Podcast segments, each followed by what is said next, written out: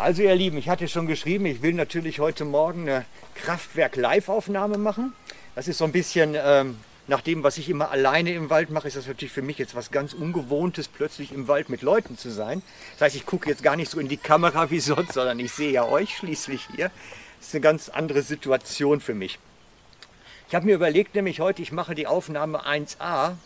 Das ist so die Ergänzung zu 1 ähm, für die Leute, die einsteigen oder die es noch nie gehört haben. Ich habe das durchnummeriert, dass es einen inhaltlichen Zusammenhang gibt. Ich bin jetzt eigentlich bei Folge 30 im Moment gerade oder 31 habe ich fertig.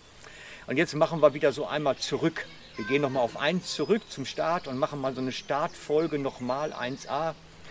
Und ich habe mir überlegt, heute ich erzähle euch mal von dem Pastoren- oder Prediger-Dilemma. Also die große Not der Prediger. Aller.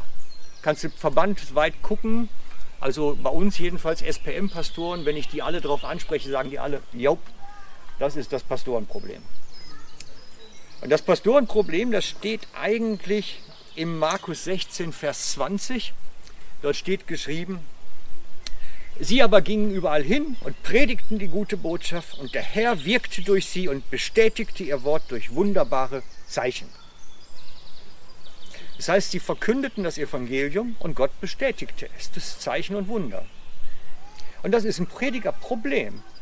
Stell dir mal vor, du predigst da Sonntag für Sonntag und nichts passiert. Da, da kommt Sandra nicht aus dem Rollstuhl plötzlich mitten in der Predigt und sagt, hier, meine Beine sind wieder stark. Das hätte ich gerne, aber ist nicht. Oder eine Nicole, oder dass eine Frau da steht und sagt, Mensch, ich hatte jetzt das und jetzt die Predigt, ich habe es gehört und jetzt ist nicht mehr. Nee, ist nicht. Das heißt, wir haben eine Diskrepanz zwischen dem, was wir in der Bibel lesen auf der einen Seite und das, was unser Pastorenprediger-Alltag ist. Und wir möchten es so gerne anders haben, weil es ja anders in der Bibel steht. Aber wie kommen wir jetzt von da nach da? Und das ist das allgemeine Predigerproblem. Denn egal mit wem ich jetzt von meinen Kollegen rede, die sagen alle, ja, doch stehen wir an. Wie geht das? Wie kommen wir da weiter? Denn die, dieses, das, was da geschehen soll, das ist ziemlich deutlich skizziert. Ich habe es nochmal rausgesucht. Jesus sagt es selber. Blinde sehen, Lahme gehen, Aussätzige werden geheilt, Taube hören, Tote werden auferweckt und den Armen oder den, ja doch den Armen so kann man sagen, wird die gute Botschaft verkündet. Super, hätte ich auch gern. Wo ist es? Und dann habe ich jetzt die Tage, ich meine, ich habe das dann irgendwann wieder zu ad acta gelegt, habe gesagt, wir müssen da mal irgendwie weiterkommen. Ich rede mal mit denen, die sich damit auskennen. So geht man da ja allgemein dann mit um. Und dann habe ich in der persönlichen stillen Zeit, so wie ihr eure Lese macht, was du eben erzählt hast, lese ich einfach immer quer durch die Bibel. Ich lese dann das biblische Buch, dann das biblische Buch. Und ich war jetzt gerade im Korinther angefangen, nachdem ich den ersten und zweiten Samuel fertig habe, lese ich jetzt im Korinther weiter. Ich mische immer Neues Testament, Altes Testament. So ein Geschlechtsregister lesen ist nicht so erbaulich. Ne? Deswegen brauche ich dann ab und zu mal was von Paulus wieder. Jedenfalls schreibt Paulus von seinen Anfängen in Korinth. Er schreibt davon, wie er nach Korinth gekommen ist. Und er schreibt das im ersten Korintherbrief am Anfang. Und er schreibt, dass er furchtsam war. Verständlich. Er war auf seiner ersten Missionsreise gesteinigt worden, verfolgt worden. Er hat alles Miese erlebt, was man eigentlich erleben kann, und jetzt macht er zweite Missionsreise, geht die ganzen griechischen Hafenstädte nach und landet in Korinth und sagt dann selber von sich, ich war eigentlich völlig unsicher. Ich, war, ich, war, ich wusste nicht, was bringe ich eigentlich hier? Was mache ich jetzt? Er schreibt selber von einem unsicheren Paulus, weil er hat so viel Prügel für das bezogen, was er da gemacht hatte, dass er einfach nicht so recht wusste, was mache ich eigentlich. Und dann schreibt er von dem, von seiner Verkündigung, was er verkündigt. Und er schreibt davon, meine Verkündigung kennzeichnete nicht meine Überredungskunst. Das heißt, genau im Wortlaut, was meine Verkündigung kennzeichnete, waren nicht Überredungskunst oder kluge Worte. Wir müssen wissen, Paulus betont das, weil griechische Philosophie war die Kunst der guten Rede. Und die Leute, die in der Philosophie unterwegs waren, zogen auch durch diese Städte und suchten Anhänger. Und sie überzeugten die Leute von ihrer Lebensphilosophie, von ihrer Weltanschauung. Und das war die Kunst der guten Rede und der Überredung auch. Und er sagte, mich hat das nicht, ich war da nicht so einer. Ich bin nicht wie die Philosophen gekommen. Ich habe euch nicht mit schönen Worten überschnurrt, sondern, sondern es war das machtvolle Wirken des Geistes. Denn euer Glaube soll nicht auf Worte basieren, sondern auf Gottes Kraft. Das heißt, unser ganzer Glaube soll eigentlich seine Stabilität dadurch haben, dass wir Gottes Kraft kennen. Und nicht, dass wir die richtige intellektuellen Schlussfolgerungen gezogen haben. Ich habe das so oft gehabt, dass ich Menschen zu Jesus geführt habe und mit tollen Argumenten, auch, auch ich habe sie ja hingebracht. Und dann kommt ein anderer, erzählt ihnen eine andere Wahrheit und plötzlich ist alles wieder hinfällig. Dann kommt eine, eine, wenn ich eine Überzeugung habe, da kommt einer und hat die bessere Überzeugung, dann schmeiße ich alles über Bord wieder. Aber wenn ich Gottes Kraft erlebt habe, das ist argumentationslos. Ich habe plötzlich eine Person kennengelernt, da, da war ein Wesen, da war etwas um. Und ich habe mich natürlich, was ich eben schon gesagt habe, auch immer gefragt, wie komme ich jetzt zu dieser Kraftwirkung, dass meine Botschaft von Gottes Kraft bestätigt wird. Wie komme ich dahin? Aber als erstes, das war vor fünf Jahren jetzt oder sechs Jahren, die Gnade kennengelernt. Weil Gott bestätigt Gnadenbotschaft. Er bestätigt keine Gesetzlichkeit. Und habe wirklich meine Theologie über Bord geschmissen und neu lernen müssen, was das heißt. Und ihr habt das mitgekriegt. Ich bin zu euch gekommen als Gemeinde mit der Gnadenbotschaft. Und für einige war das schwierig am Anfang, so ein Zeug zu hören. Aber inzwischen, glaube ich, haben ein oder andere vielleicht verstanden, um was es wirklich geht. Das Zweite, ich bin eigentlich immer dran, ich verkünde immer Jesus den Gekreuzigten. So von der Botschaft her bin ich auf Linie. Ich sage genau das, was die Bibel eigentlich gehört haben will. Dann habe ich gesagt, gut, dann könnte es ja an mir liegen, dass Gott mich nicht bestätigen kann. Ich habe genau hingehört, habe mir wirklich Zeit genommen, vor Gott zu sein, hey, hinder ich dein Wirken hier? Kann das sein, dass, dass du meine Botschaft nicht bestätigen kannst, weil an mir was verkehrt ist? Und Gott hat mir schon Dinge erzählt, so was ich eben schon erzählt habe, auch noch andere Sachen. Und ich merke, sein Reden wird intensiver, aber die Kraftwirkungen sind immer noch nicht zu sehen. Und das hat mich ziemlich gefuchst. Ihr könnt euch das gar nicht vorstellen, wie einen das ärgern kann. Das macht schlaflose Nächte. Und ich habe dann die Tage mit einem alten Kollegen, einem alten weisen Pfingstpastor gesprochen und, und gesagt, du pass auf, ich, ich stehe an der Stelle an. Ich habe das Gefühl, eigentlich sollte es kommen, eigentlich sollte was passieren, ich habe eigentlich alles umgesetzt, was ich kenne und weiß und was Gott mir gezeigt hat. Was ist es noch? Ich sage, muss ich irgendwas tun? Ich weiß es nicht. Und er hat dann geredet und indem er redete, sagt Gott mir was. Also nicht das, was er gesagt hat, war wichtig, sondern Gott sprach in dem Moment zu mir. Und das war nur ein Wort. Gebet. Der, der Gebet ist das Schlüssel. Und dann habe ich da heute Morgen gesessen, wirklich heute Morgen erst entstanden und habe das mal zusammengetragen. Während Johannes betete, kam der Heilige Geist zu Jesus. Während Jesus betete, kam die Herrlichkeit Gottes auf ihn, Berg der Verklärung. Während Salomo betete, kam die Herrlichkeit Gottes in den Tempel.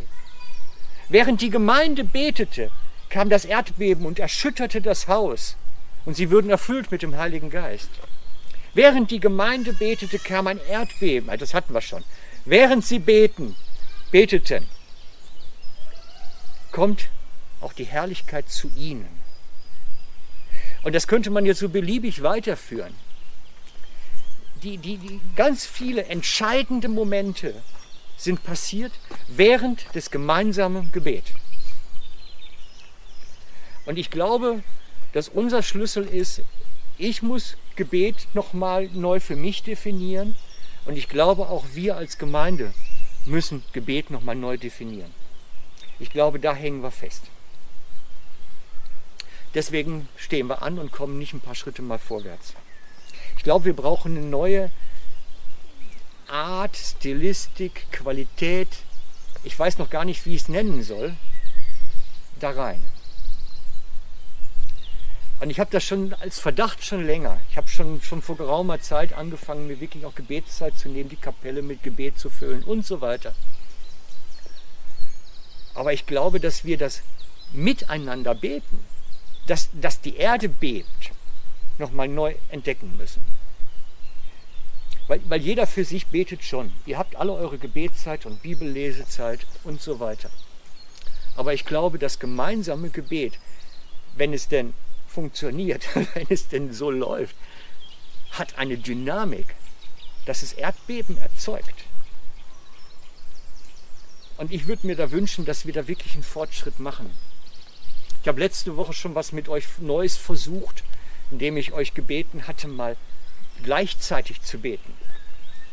Das war schon für einige befremdlich und ähm, komisch, kann ich verstehen.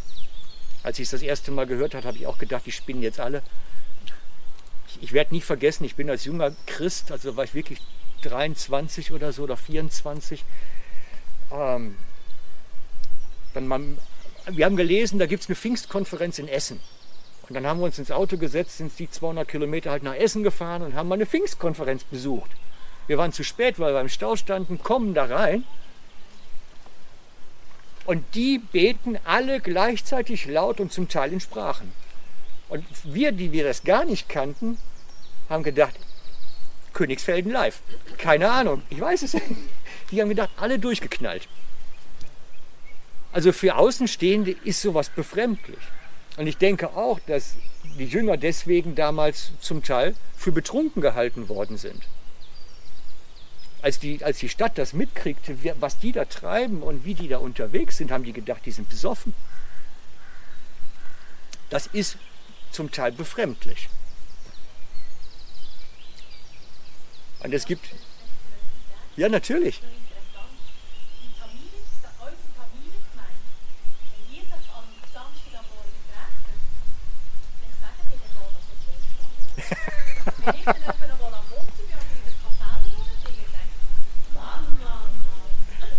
Ja, ja. Okay. Ja, ja. Und ich kenne es von der SPM auch, wenn wir, wenn wir Leitertagung haben. Wenn wir Leiterkonferenz haben bei der SPM, die Pastoren zusammen sind und die Leiter zusammen sind, wird auch so eine Gebetszeit so gepflegt. Und wir erleben auch Zeichen und Wunder dann in der Zeit. Ich glaube, dass wir da einen Schritt gehen können. Ich will niemandem etwas überstülpen, was befremdlich für ihn ist.